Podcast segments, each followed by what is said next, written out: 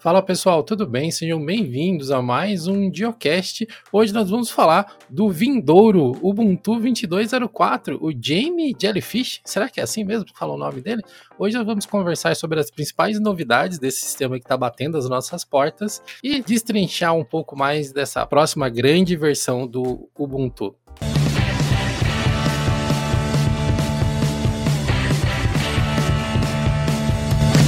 E para não me deixar falar mal sozinho do Ubuntu aqui hoje, eu estou contando com o co-host, com apresentador emérito do Diocast, o Raul Craveiro. E aí, pessoal, beleza? Hoje eu tô aqui, curiosamente, para falar um pouco bem até do, do Ubuntu. Hoje eu não vou falar mal, não. Ó, oh, milagre. Então tá bom, você, você assopra e eu bato, pode deixar. Fechou.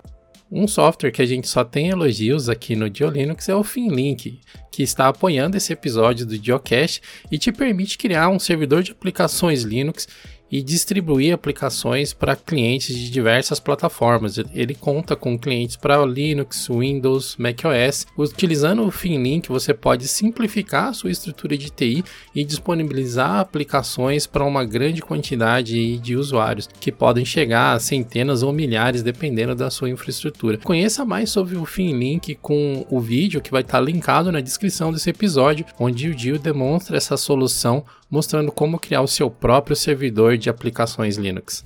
Para quem está acompanhando esse podcast, parte do que nós vamos falar está sendo baseado num post que foi publicado no blog ainda em janeiro, mas que está muito atualizado em relação às novidades que vão vir nessa versão do Ubuntu. Esse post ele deve ser atualizado em breve também e vai receber novamente mais algumas atualizações que forem necessárias após o lançamento oficial. Nesse momento, boa parte do desenvolvimento do Ubuntu já está em freeze, né? então não entrarão novos recursos. Então já é bastante seguro que a gente possa ter umas análises análises um pouco mais profundas, porque a versão que a gente está disponível hoje já é bem próxima do que a gente vai receber na edição final. Apesar de não ter sido lançado oficialmente ainda, eu acredito que daqui para frente vai ser só afiar o machado mesmo, né? Fazer com que correções de bugs, correções de bibliotecas para ter um Ubuntu tão estável quanto possível. Bom, vamos deixar o Raul fazer o elogio primeiro, antes que a gente, né? Vamos começar numa good vibe aqui. Olha, eu acho que o principal ponto positivo, assim, que eu diria do Ubuntu 22.04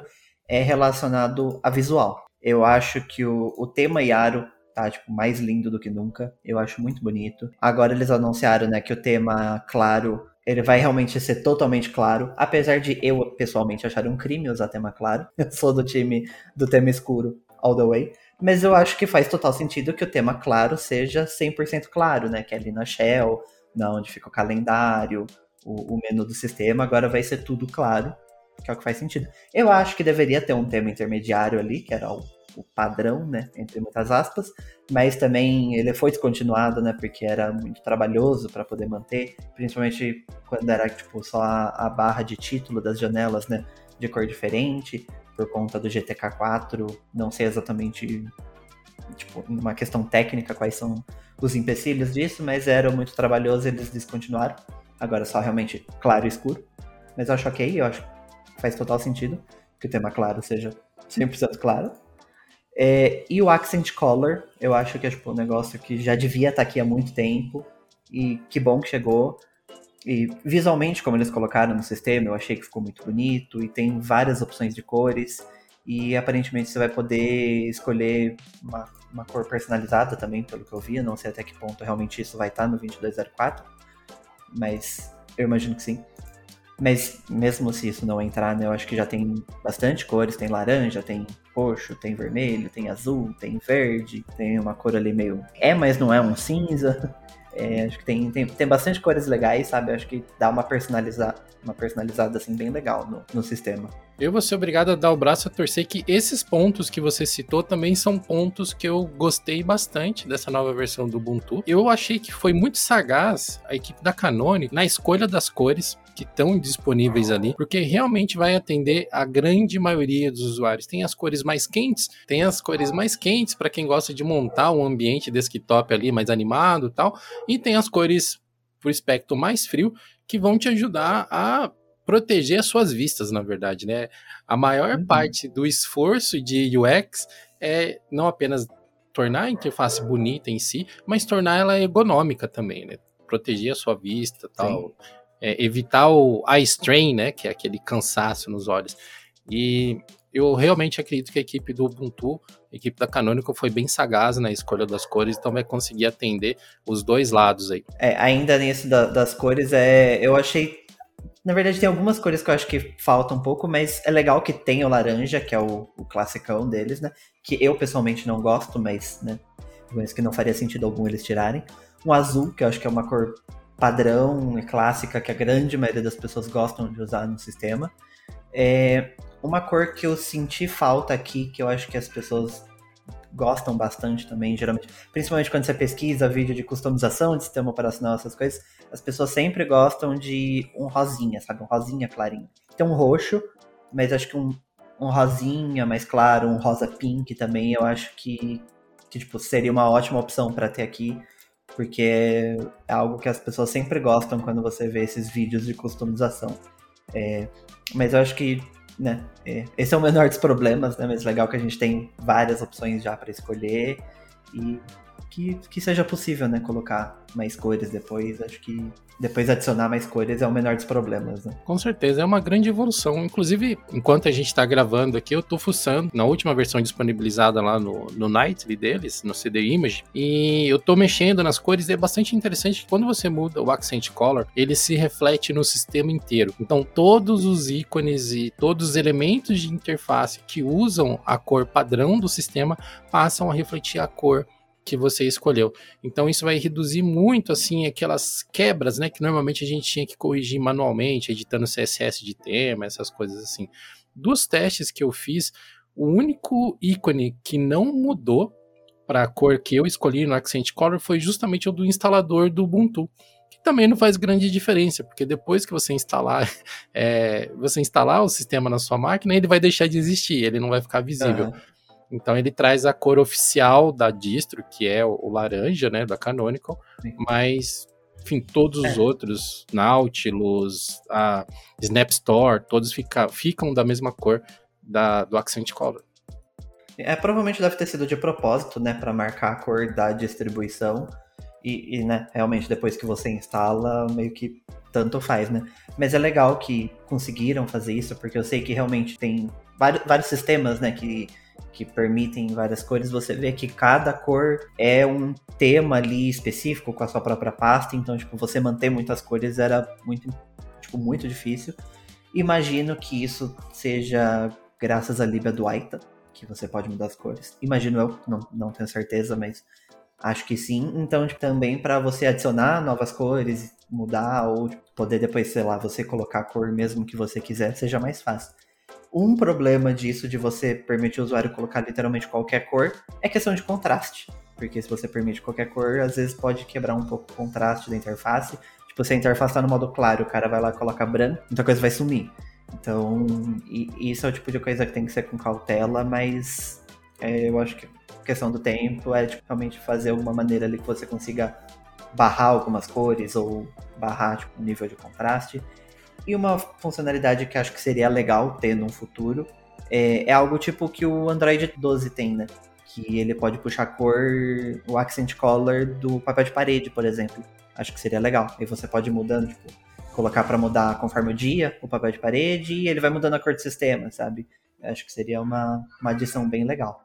Não sei quão, quão difícil seria, mas acho que muito bem-vinda. Só para a gente fazer um, um, overview aqui, inicialmente acreditava-se que o Ubuntu 22.04 viria com o Gnome 41, mas essa versão que eu baixei aqui já está com o Gnome 42 Beta, então tá no Bleeding Edge ali, a, a última versão disponível do Gnome, o que é muito bom, com GTK 4 e todos os recursos LibreWriter já disponíveis, é uma coisa que para mim soa muito interessante e até bastante positivo, porque não vai deixar quem optar por utilizar a versão LTS do Ubuntu né, 2204 preso no Gnome 41 por anos a fio. Né? Sempre ocorre né, uma certa defasagem, como já é esperado de uma distro LTS, mas pelo menos no momento do lançamento você vai estar na versão mais recente. Né? Isso é bem interessante. É, e o Gnome 42 é uma versão bem, bem redondinha do sistema e acho que vai trazer algumas novidades bem legais.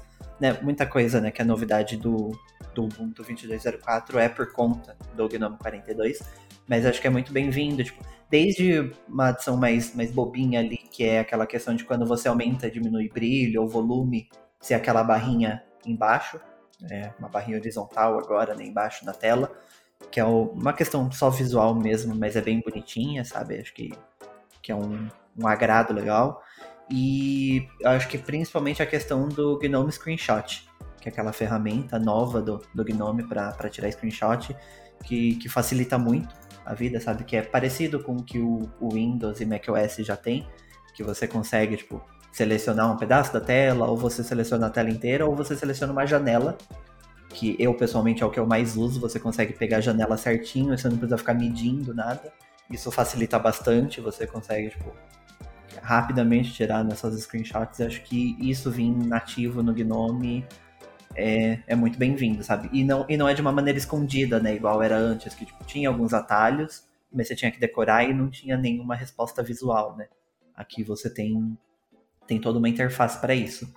É, isso é bastante interessante e eu tô fuçando aqui no, no Ubuntu enquanto a gente conversa.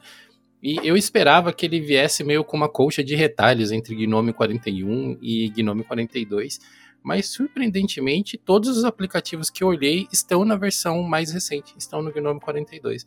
Isso é bastante positivo, me anima até. Inicialmente era uma das coisas que eu ia criticar. Eu estava preparado para criticar que ia vir com o Gnome 41, mas felizmente eu resolvi olhar a ISO antes para não ser obrigado a me retratar depois, né? E Canônico, vocês me pegaram. Valeu. Veio com a faca pronta já. Tava aqui só para criticar isso, agora eu vou ter que gravar. Vamos, vamos gravar outro assunto. Hoje eu quero falar mal. Acordei na maldade. Não, mas que bom, né? Que, que assim, ainda mais né, por se tratar de uma LTS. É um sistema aí que é, é pensado né, na estabilidade e é um. Tipo, é, um, é uma, uma versão que muitas pessoas vão ficar ali dois anos, às vezes até mais, às vezes quatro anos no mesmo sistema.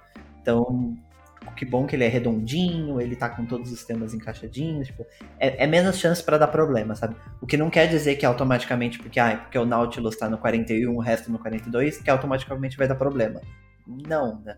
Mas se tá tudo feito ali junto, redondinho, eu acho que a chance de dar problema é menor e os usuários também aproveitam da, das últimas novidades. Né? Essa versão também que eu baixei hoje, ela já traz o um novo logotipo do Ubuntu, né? Que foi. está gerando, como posso dizer, reações controversas na internet. Uhum. Inclusive, eu tive a oportunidade de ver o vídeo do Gardner Bryant, né? O The Linux Gamer, uhum. onde ele faz uma comparação talvez não tão elogiosa do novo logotipo. Eu vou deixar o link na descrição para que vocês possam ver do que eu estou falando, mas não assistam esse vídeo na, na presença de crianças. Talvez possa gerar algumas perguntas constrangedoras.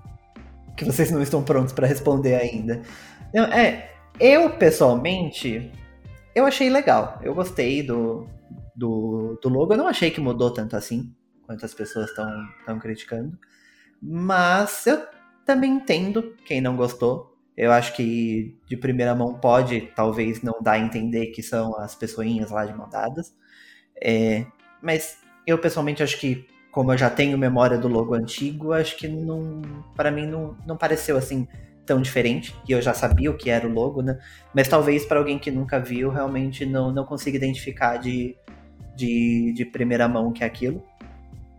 Além da comparação que ele fez lá com, com a questão mais 18, né?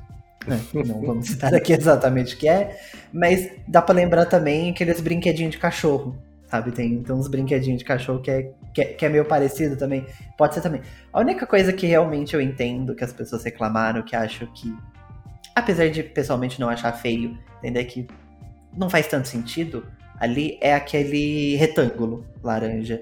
Que, tipo, tá o, o logo embaixo, é um retângulo para cima laranja acho visualmente bonito, mas não tem para quê, sabe? Não, não tem nenhum apelo.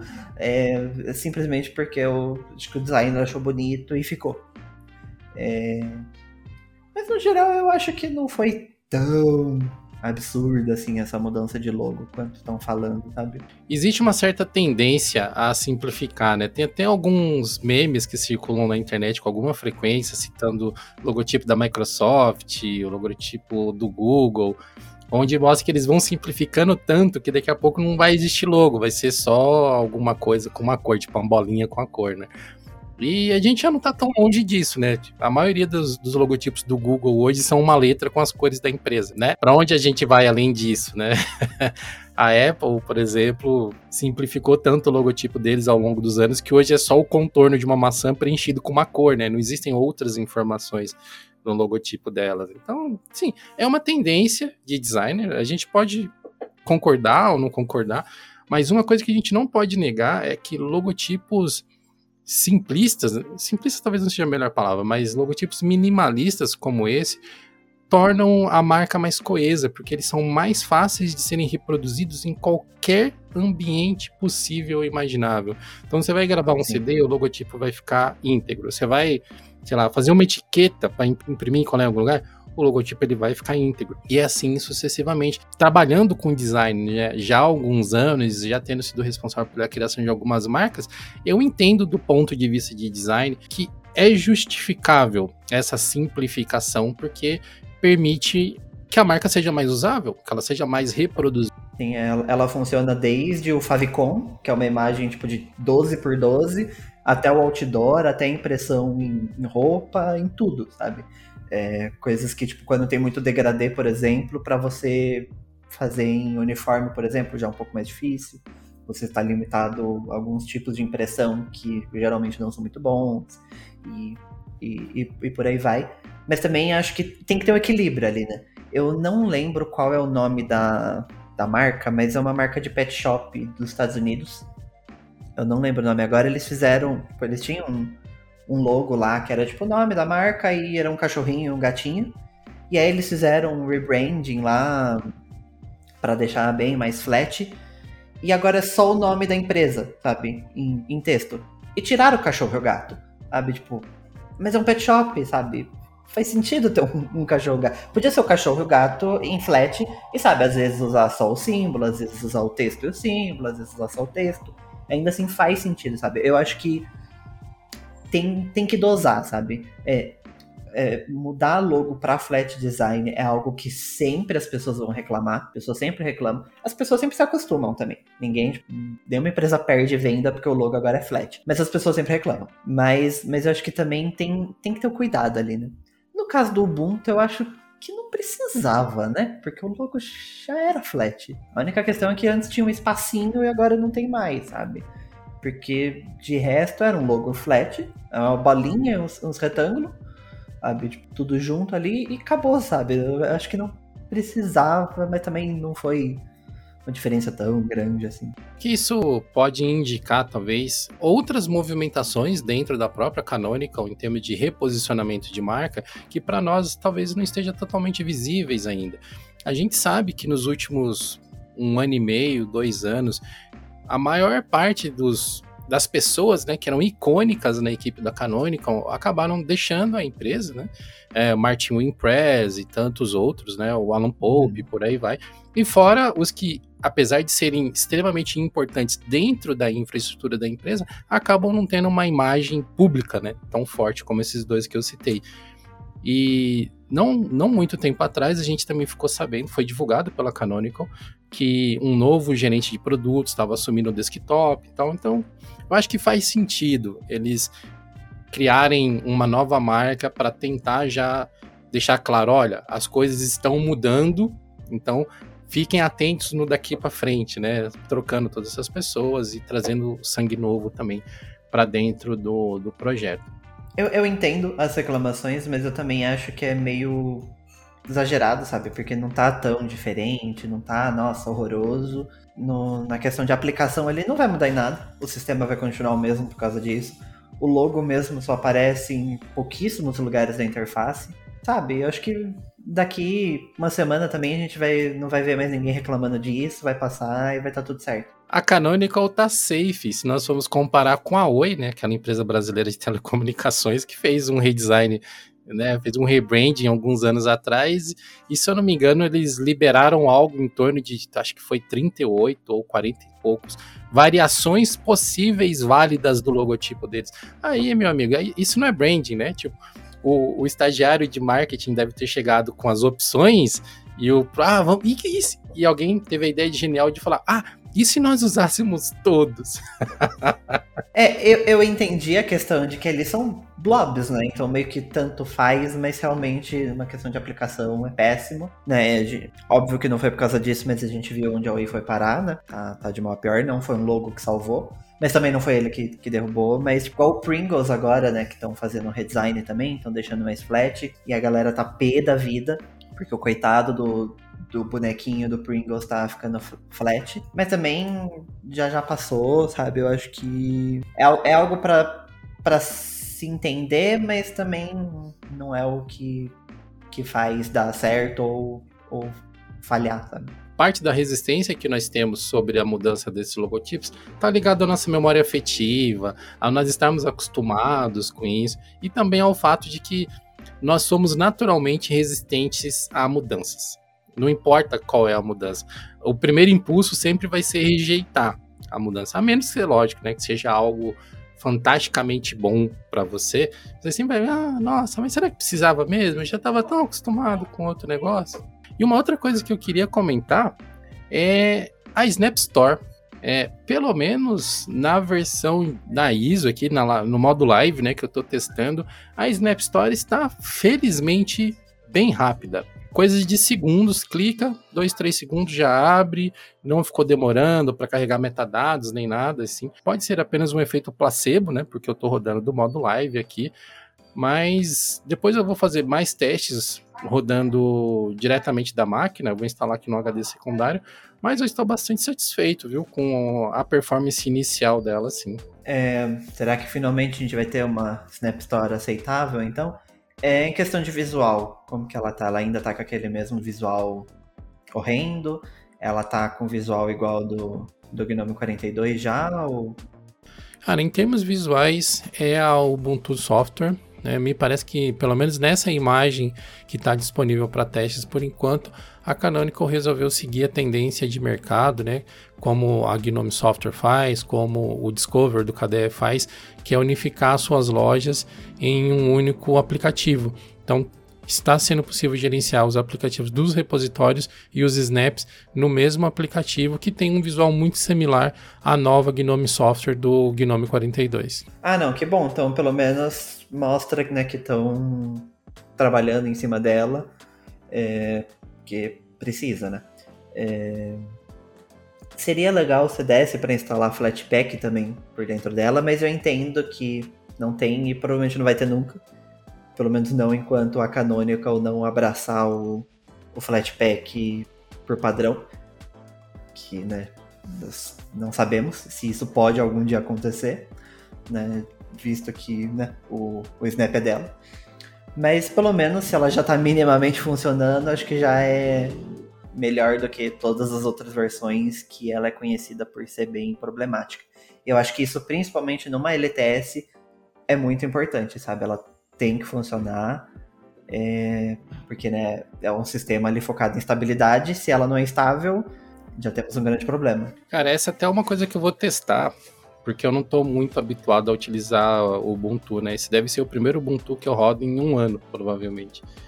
E eu entrei na Snapcraft.io, pedi para instalar um programa, clicando naquele botãozinho de install, e quando ele chamou a integração com o desktop, ele me mostrou um handler aqui chamado Snap Store.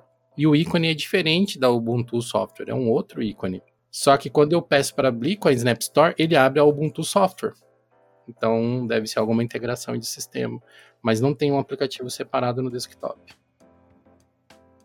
É, então, mas seria interessante, inclusive, eles padronizarem isso de, dos nomes também, né? Para não gerar essa confusão de tá, mas Ubuntu Software é uma coisa, Snap Store é outra, os dois são a mesma coisa. Seria legal também se a atualização do sistema talvez fosse dentro da loja também, né? Ali na, na configuração de atualização você poder atualizar o, os drivers, essas coisas. Para não ter, tipo, um negócio para atualizar o sistema, um negócio para atualizar o driver, um negócio para atualizar o aplicativo, tudo separado, sabe? Acho que quanto mais simples eles puderem fazer esse, é, é, essa questão acho que é melhor. Bom, Snap Store à parte, né? Vamos falar sobre um pouco das demais novidades, e são muitas novidades que estão nessa versão 2204 também. Uma que eu gostaria de citar é o kernel 5.15, que é uma versão LTS, né, uma, uma versão com suporte de longo prazo, que trouxe algumas boas novidades junto com ele. Uma que eu vou citar aqui e a outra eu vou deixar para o Raul citar, porque eu sei que o Raul está se coçando para falar dessa em específico, mas a que eu gostaria de citar é o suporte a NTFS3, né, que é o, um sistema de arquivos que é bastante conhecido por ser utilizado nos Windows. E para quem usa máquinas desktop com dual boot, ter acesso a versões mais recentes do NTFS é muito interessante porque melhora a performance, compatibilidade de arquivos. E hoje eu sou um feliz usuário exclusivo de Linux, mas durante muito tempo no dual boot isso era uma coisa que me pegava às vezes, essa perda de performance em copiar arquivos, né? E Raul, me fale, qual é a novidade do kernel 5.15 que você ficou mais feliz? Então, mas basicamente essa outra novidade é o suporte parcial, por enquanto, aos chips M1 da Apple. Ainda não é o cenário ideal, não acho que vai dar para pegar o Mac Mini M1, instalar o Linux e rodar jogo, que não vai, por diversos motivos. Inclusive, né, o Asahi Linux, né, que é aquele projeto que está tá colocando Linux né, no, nos dispositivos da Apple, eles já têm um primeiro alpha, já dá para instalar com um shell script lá, mas né, não é nem beta, é alpha ainda. Tem um monte de coisa que ainda não funciona, algumas portas do computador não funcionam, não funciona Bluetooth, não funciona aceleração por GPU.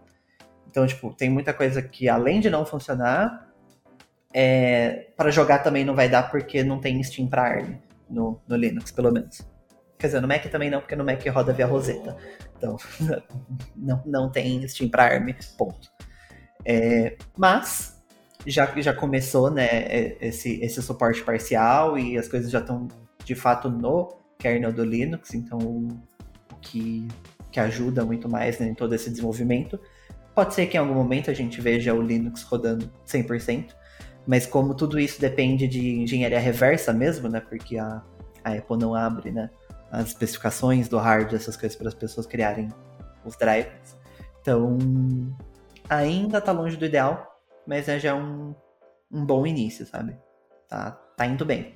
Uma outra novidade interessante que foi divulgada também como um recurso do 2204, que é uma nova ferramenta de update de firmware que eu particularmente não consegui testar, apesar dele constar na, na documentação da Canonical citando, né? Eu não encontrei como instalá-la é, por vias normais, né? Eu poderia baixar do GitHub do projeto, provavelmente, mas pesquisando na loja, essa ferramenta ela não está facilmente acessível, pelo menos no modo live. Talvez instalando ela fique disponível. É, ou talvez isso saia só quando realmente tipo, tiver o, o 2204 lançado, porque ele não é um componente do sistema, né? É um aplicativo. Então, pode até ser que, sei lá, lance depois do, da, da versão oficial sair. Mas né, ele é feito em Flutter, é, graças à, parceria né, que a Canonical fez com o Google para trazer o Flutter pro, pro Linux. Tanto né, que o instalador. Eu não sei se o 2204 já tá, já tá com o instalador do via Flutter, tá? Vamos ver. Acabei de clicar em instalar aqui. Vamos ver ao vivo e em cores. Ou ainda não? Não, me parece que não. É um instalador padrão ainda. Essa não é a versão atualizada. É, então, mas, ele, mas eles têm essa parceria. É para trazer não instalador nem Flutter. Agora esse, esse software e acredito que todos os próximos softwares que eles fizerem vão ser em Flutter. É, e ele é basicamente um, uma interface gráfica para você fazer update de, de firmware de seja de, de componentes do computador, seja de hardware externo, tipo, sei lá, um, um controle, por exemplo, desde que tenha suporte para aquele FWUPD, que é um, um serviço que faz esses updates de firmware no Linux. Um ponto negativo é que nem todo hardware dá suporte para isso, então não é porque tem esse software que automaticamente tudo que você tem vai conseguir fazer esse update, esse update por aí, porque depende da, do hardware em se suportar, mas tipo, eu acho que, que é bom ir incentivando né, cada vez mais os, os, os, os criadores né, de, de hardware no geral a suportarem e é legal que a gente tenha um software ali integradinho no, no Ubuntu e parece bonitinho, inclusive parece fácil de usar. é, bem, bem simples. Até porque não, não tem por que complicar muito isso. Eu vou deixar no post desse episódio um link da cobertura que nós fizemos sobre o futuro instalador, com as informações que a Canonical divulgou até o momento. Um outro aspecto interessante também, e que sempre chama atenção em todos os lançamentos do Ubuntu, são os papéis de parede. É, eles sempre criam artes aí e, e, acabou se tornando até uma certa, como posso dizer, um, um, elemento de curiosidade, né? Todo mundo fica no hype, ó, qual será que vai ser o novo papel de parede do Ubuntu? E eu posso dizer que esse Jamie Jellyfish é um papel de parede bonitinho, está longe de ser o meu preferido. Eu acho que o meu preferido historicamente talvez seja o do Disco Dingo. Mas é um papel de parede bacana e já trazendo né, a nova identidade visual deles, que tende ali para um roxo, para um vinho, né? Uma cor mais diferenciada. Por falar, tipo, de todos, o meu favorito também é do disco Dingo. Acho que nenhum superou e acho que vai demorar para superar. Mas, mas confesso que dos últimos anos, pelo menos, esse é meu favorito, sabe? É, dos últimos anos, não, das últimas versões, né, pelo menos. A gente colocar lá, sei lá, o, as últimas cinco versões, talvez. É, eu achei realmente bem bonito, sabe? Eu achei bem minimalista, mas não é, não é brega nem nada, sabe? Ele é bem, bem bonitinho, bem redondinho. Eu gostei bastante, sabe? Eu gosto de papel de parede de natureza, então eu trocaria mesmo assim. Mas esse é um que eu pensaria duas vezes antes de, de trocar, viu? Porque ele realmente é bem mais bonito não é o surto do daquele papel de parede de, de hipopótamo. Do hipopótamo peludo. é, a, a, aquele lá foi um tanto quanto duvidoso. A primeira impressão que eu tive quando eu vi aquele papel de parede, né, que era do... Cadê o nome da versão dele aqui? É Hirsute Hypo? É isso, né? Isso, Hypo, provavelmente, alguma coisa assim, né? A primeira impressão que eu tive é que o hipopótamo tava suado, sabe? Tipo, transpirando, assim. Uhum. Só que o, o Hirsute é peludo, né? É alguma coisa relacionada com isso já. Então aqueles pelinhos são para fazer menção a isso, enfim. É, dá, dá, dá pra ir longe na imaginação naquele papel de parede. Aquele, aquele foi realmente um, um, um grande surto. Bem complicado. É... Enfim, eu sou bastante. Eu, eu gosto de papéis de parede que tem um pouca luminosidade. Então eu, eu normalmente troco ou para natureza morta, ou mesmo para artes, né, que tenham menos áreas claras para diminuir justamente o cansaço visual. Nesse momento eu estou utilizando aqui na minha máquina, por exemplo, um, um, papel de parede que é que eu peguei no DeviantArt, se eu não me engano, que é um aquele Nexus do League of Legends, sabe, aquela pedra que você destrói na base é bem bonitinho também. Se eu achar o link dele, eu vou deixar aqui na descrição para vocês verem. É um papel de parede muito bonito. Eu consegui baixar ele em 4K, então fica lindão no computador. Ah lá, o gamer. é, é. O, o, meu, é, o meu atualmente é um papel de parede todo cinza, é, de tipo são várias listras, né, várias formas, é, que é tipo bem realmente simplesinho, sabe, para não, não chamar atenção. Mas geralmente eu gosto de usar papel de parede de natureza, principalmente tipo de montanha com árvore, sabe? Aqueles papéis de parede mais escuros mesmo. Não gosto de papel de parede claro, de jeito nenhum, mas eu gosto de natureza, sabe? Principalmente montanha e árvore, que acho que fica bem bonito, sabe? Com aquela vibe bem floresta mesmo, sabe? Aquela floresta densa, fechada. Eu é. gosto bastante. Acho que além do, do critério gosto, tem uma, uma parte muito importante de ergonomia também nos papéis de parede, né? Às vezes você entra, sei lá, no Reddit, né, que tem o Unix Form, ou tem aquelas outras é, comunidades de customização de, de, interface gráfica, e às vezes você acha umas interfaces muito bacanas, muito bem customizadas, mas com um papel de parede que, desculpa, ninguém consegue trabalhar o dia inteiro com um papel de parede daquele, entendeu? Olhando para aquilo, sabe, trocando de programa tal, né? Ou vai fazer isso durante uma semana e vai ter que ir no oculista, né? Vai ter que fazer algum tipo de tratamento dos olhos e tal.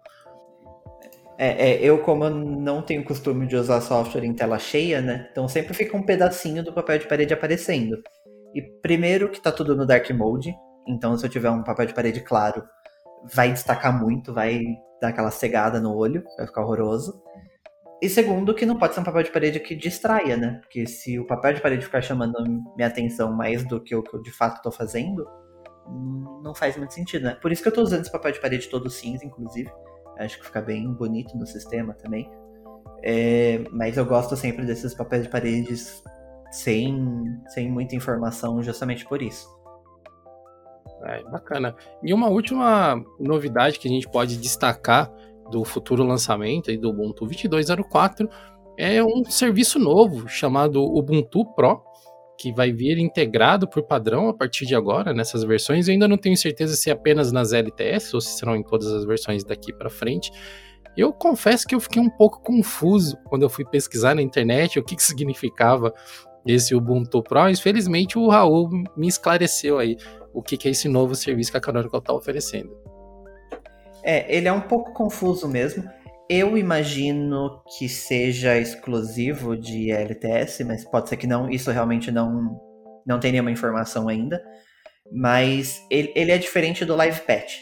O Live Patch é um serviço que já tem faz tempo e é só de LTS que você consegue fazer updates de kernel sem precisar reiniciar o sistema. É, e, tipo, geralmente, né, quando a gente fala de LTS, sistemas que estão né, em servidor, ou que você está num, numa workstation que, tipo, que depende de coisas ali que não pode parar, por exemplo, você ter uma ferramenta assim que você não precisa dar um reboot pode ser muito importante. Diferente, sei lá, de uma pessoa que está vendo lá, um Facebook no computador e tá tudo bem reiniciar, sabe? É, é já é para um outro público. Esse Ubuntu Pro é um outro serviço que também não é pro, pro público final, é, não é para gente aqui, sabe? É para realmente para empresas, para business.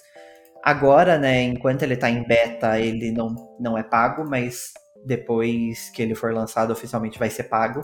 Então, para a gente já não vai ter muito interesse.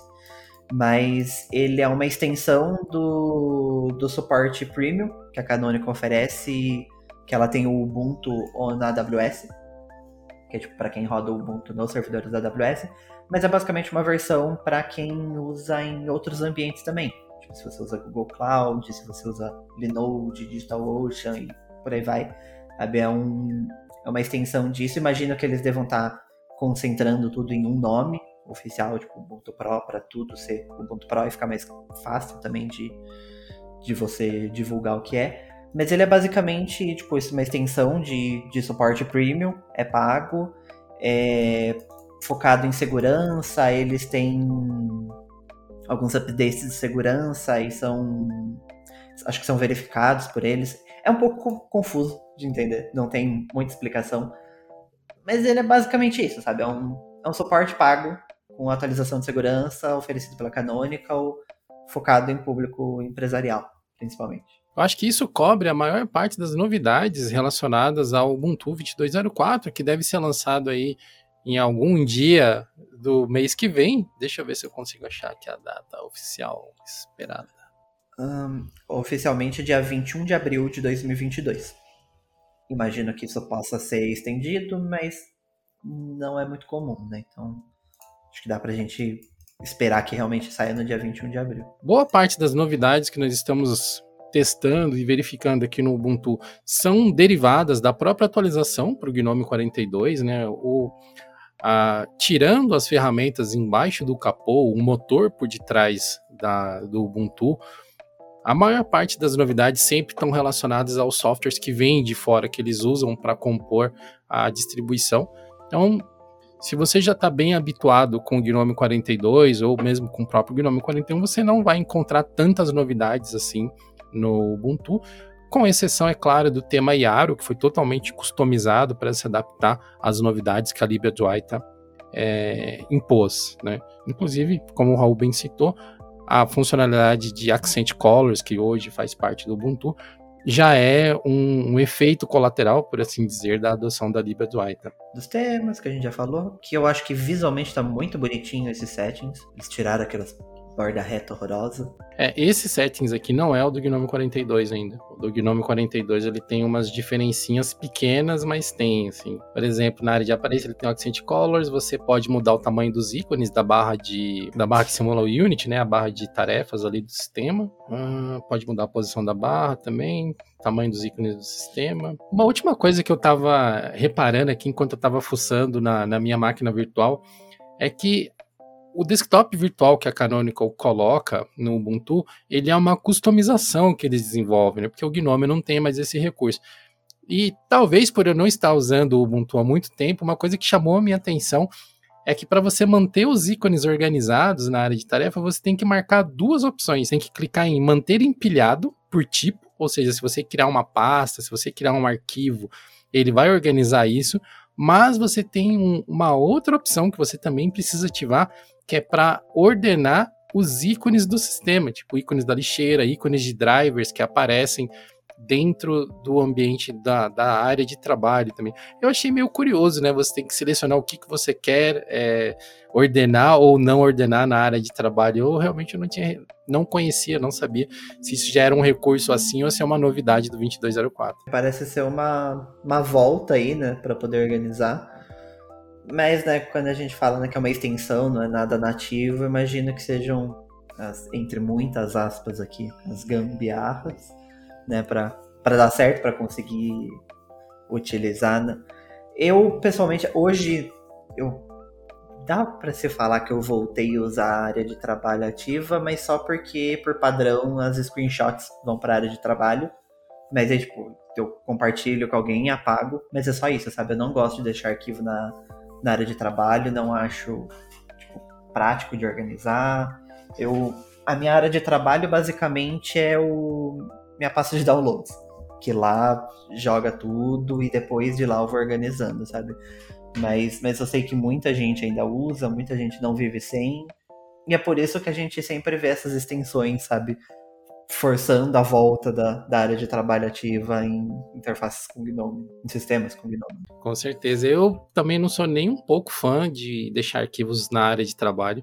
Eu utilizo eu, eu, procuro ser tão organizado quanto possível já na hora de da, fazer download das coisas ou mesmo de criar arquivos novos. Downloads, por exemplo, de programas, de imagens de sistema operacional, sempre vão para a pasta downloads. Se eu estou fazendo um download de uma imagem, ele sempre vai para a pasta de imagens e assim sucessivamente. E dessa forma eu consigo sempre me localizar. Por mais que eu não crie uma subdivisão imediatamente, eu sei que se eu for procurar uma imagem, ou ela vai estar tá na pasta de trabalho, né, daquele projeto que eu estou fazendo, ou ele vai estar tá dentro da página de imagens, ele não vai estar tá no desktop, por exemplo, porque não, não faz uhum. sentido, porque realmente economiza um tempo, mas sabemos que cada usuário tem as suas particularidades, né? Imagina o que seria do ambiente desktop se todo mundo usasse o computador do mesmo jeito. É, e ainda mais que é uma funcionalidade né, que sempre teve, as pessoas estão acostumadas, e a gente sabe que a um certo nível as pessoas tem essa certa dificuldade de, de se adaptar a um outro workflow, sabe? Elas, se elas estão acostumadas com aquilo, elas querem aquilo e acabou, sabe? Então é mais fácil elas mudarem do Ubuntu para um outro sistema do que elas simplesmente mudar o workflow dela para não usar área de trabalho. O que eu não acho que elas estão erradas, né? Porque se para elas funcionam, ok. É, então, tipo, essas distros sempre acabam tendo que fazer alguma maneira para poder voltar essa funcionalidade, né? Bom, pessoal, acho que isso cobre todas as principais novidades do Ubuntu 22.04. Se nós encontrarmos até o momento do lançamento mais alguma novidade, nós podemos atualizar vocês através de um clipe lá no nosso canal de clips, onde o Raul publica semanalmente o nosso resumo de notícias. Então, agora no, a gente tem o canal, né, o de Linux Clips, que a gente tem vídeo toda segunda, quarta, sexta e sábado. A gente tem cortes aqui do Geocast, você consegue ver algumas, alguns assuntos resumidos. É, toda quarta-feira a gente tem o Dia Linux News, que é uma, basicamente uma versão em vídeo da newsletter, que a gente também tem, né, o dialinux.com.br newsletter, é, mas ali é uma versão em vídeo, mais dinâmica ali para quem prefere ver em vídeo, é, feito por mim mesmo, inclusive. É, a gente tem alguns tutoriais também, às vezes tutorial de, de vários assuntos diferentes, feito pela equipe do, do, do Linux. E aí toda segunda, quarta, sexta e sábado, 11h30 da manhã, tem um vídeo novo lá para vocês. É youtube.com.br Clips.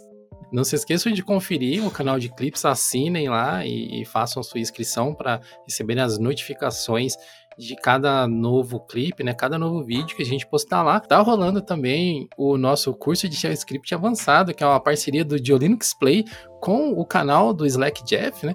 Então não se esqueça de acessar a nossa página diolinux.com.br/shell e se inscrever para receber todas as informações sobre o curso, ser notificado das lives. Serão seis lives te mostrando como começar do zero ao avançado em Shell Script. A primeira live foi no sábado passado e foi um sucesso, o pessoal adorou, comentários super positivos. Essa live ela vai ficar gravada apenas no dia Linux Play, mas você ainda tem mais cinco lives para acompanhar, poder aprender com o Slack Jeff, que é um profissional extremamente reconhecido na comunidade de software livre aqui no Brasil, como criar programas em Shell de maneira profissional, com bastante portabilidade, com segurança, para serem utilizados nos mais diversos ambientes profissionais ou até para o seu próprio uso mesmo, caso você seja um, um usuário que curte criar seus próprios scripts. Bom, pessoal, esse Geocast vai ficando por aqui. Eu ainda não consegui bolar, depois de 12 episódios ainda, uma frase que não seja igual ao do Raul, mas quem sabe antes da temporada 5 não saia, né? Então, muito obrigado a todos vocês que nos acompanharam até aqui. Não se esqueça de assinar né, o, o feed do Geocache no, no aplicativo que você está mais habituado, no o Spotify, Google Podcasts, enfim, onde você nos encontre. Deixe seu comentário também no post oficial desse episódio que fica lá no nosso fórum. Então, se você entrar em plus.diolinux.com.br e pesquisar pelo, pelo nome do episódio ou entrar na categoria Geocaches, você vai achar todos os posts oficiais para poder comentar a respeito dos episódios. Se você entrar no nosso blog, que é o diolinux.com.br, também tem lá uma, o post oficial dos episódios, mas para comentar você precisa acessar o nosso fórum.